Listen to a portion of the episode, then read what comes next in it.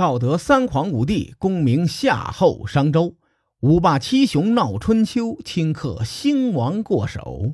青史几行名姓，北邙无数荒丘。前人种地，后人收，说甚龙争虎斗？上回咱们说到，周公说服了姜尚、昭公氏等周朝的开国元勋，联合东征，平叛了三监之乱。并继续向东南用兵，平定了江淮夷人，最后北上灭了东夷。从武王伐纣到牧野之战，再到周公东征，商周交替时动荡不安的天下，终于这算安定下来了。周公重组军队，建立了殷八师，与西六师一起构成了王室的禁卫军。西六师主要活动地点在陕西的关中。殷八师的主要活动地点则是在河南地区，两支军队一西一东，威震天下。大伙儿把脑袋别裤子上，跟着姬姓打天下，不是为了正义，正义不过是说辞，大家为的是建功立业，获得更大的利益。现在周天子一统天下，早到了分战利品的时候了。周公从辅佐文王、武王到如今自己主政。治国理念比前人强了不止一筹，在谋划天下方面呢，周公可以说是恩威并济，尽显帝王的本性。周公东征平叛之后，大封诸侯。我们今天经常说的“封建”两个字儿，就是源于此时。封建拆开来说是封邦建国的意思。据说周公先后建制了七十一个封国。把武王的十五个兄弟，还有这些年跟着他们家出生入死的兄弟，封到封国去做了诸侯，帮助周天子治理天下。这个说法呢有待商榷，因为周文王有十八个儿子，老大伯邑考早逝，正史对他的记载很少，甚至呢伯邑考的死也没有确定。周武王一脉是天子，不参与分封。三监之乱中，管叔、蔡叔、霍叔三个人，其中管叔被杀，剩下的两个人流放。最后分封的时候呢，周公并没有封自己，所以文王的十八个儿子怎么算也凑不出十五个进行分封。不管怎么样啊，打了这么多年，大伙儿有了分封，心里还是美滋滋的。除了向小弟们施恩，周公威慑各地诸侯方面也是做的不露声色。周人自关中兴起，一直偏安在帝国的西北部，在中原的统治与经营方面呢，还是个菜鸟。尽管周公组建了殷八师，但军队也是需要有个落脚的地方。深思熟虑之后，周公决定兴建东都新邑。东都所在的位置就是今天河南洛阳附近，选在洛阳兴建东都有几个好处，咱们分析一下啊。第一，洛阳位于中原的核心区域，进可攻，退可守，战略位置极佳。第二呢，商朝传承了五百年，瘦死的骆驼比马大呀，底子还是有的。从牧野之战到东征的胜利，才过去六七年的时间。殷商后人无论硬实力还是软实力，都比其他的小诸侯国、小方国那是强得多的。周公虽然扶植微子启建立宋国，治理殷商故地，但前有五更叛乱，周公呢也不完全信任微子启。在洛阳建立东都，对殷商的旧势力来说是一种威慑。只要殷商不闹事儿，各地被周公摩擦一遍的小诸侯国、小方国，那就更难成气候了。事实证明，周公建立东都新邑的确是有先见之明的。康王时期，东夷大反，伯茂率领殷八师再战东夷。一个王朝在建立最初的十几年是非常动荡的。历史上不少的皇帝有杀功臣的习惯，原因就四个字儿：功高震主啊。尤其是新君没有跟随先皇征战天下的履历，那当年一起打仗的兄弟们，在皇族眼中就格外的碍事。西周初期的史料记载啊，说大部分的史书当中，在周公分封天下、兴建东都之后，就直接跳到了成康盛世，而且是一笔带过。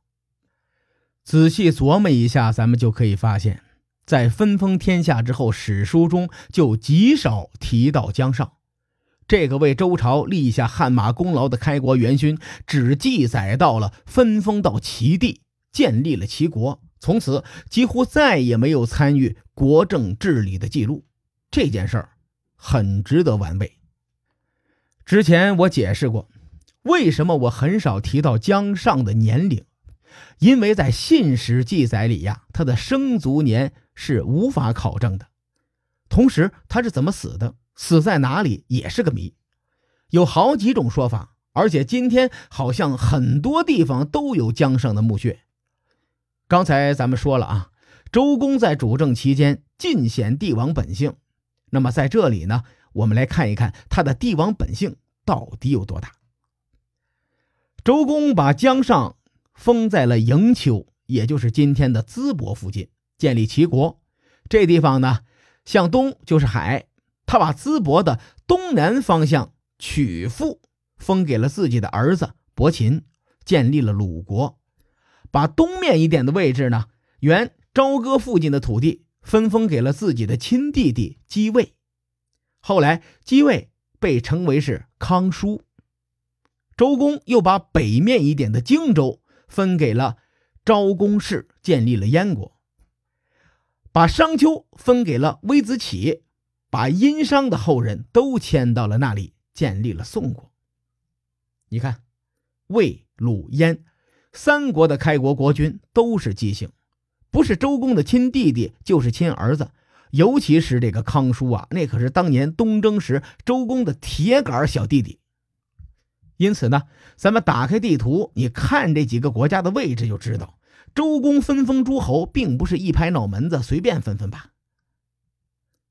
咱们先说宋，也就是殷商的后人。他们的南边是淮水，向东是鲁国，向西是东都洛阳，向北是魏国，全是姬家人。再说齐，也是一样，向南是鲁国，向西是魏国，向北是燕国。齐宋两家想要联合起来，那是难如登天呐。可是江尚他毕竟是开国元勋，周公为什么要这么防着他呢？其实这就是帝王心性的一种表现。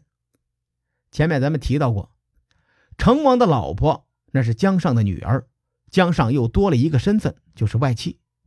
和姜尚这么一个既是开国功勋，又是皇亲国戚，本身还特别有才干的一个人，同一时代换哪个皇帝他都睡不踏实，不杀了就算是好人品了。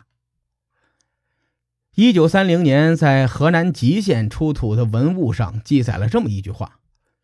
东夷大反，伯茂父以殷八师征东夷。相对应的史书的记载呢，应该是周康王的时期。东夷大反，按理说应该是齐国境内的事情，理应由姜尚来搞定。为什么是伯茂父率殷八师征东夷呢？这个伯茂父是康叔的儿子，根正苗红的周王朝的二代呀，朝歌的扛把子。他领兵跑到五百公里以外山东姜尚的地盘平乱，这就很不符合逻辑了。同时，史书也记载了，说周康王六年，姜尚死于镐京。更令人意味深长的是，周公分封之后，姜尚已经前往自己的封地建立齐国，那他为什么没有死在自己的封地呢？此时，姜尚去世和东夷大反的顺序。就很重要了。如果是姜尚活着的时候东夷大反，那么究竟是东夷反还是齐国反？刚才说到伯茂父是朝歌的扛把子，他率领殷八师跑到江上的地盘平事儿。而今天呢，河南也有一座姜太公墓，位于卫辉市的吕县。这座姜太公墓距离朝歌只有多远呢？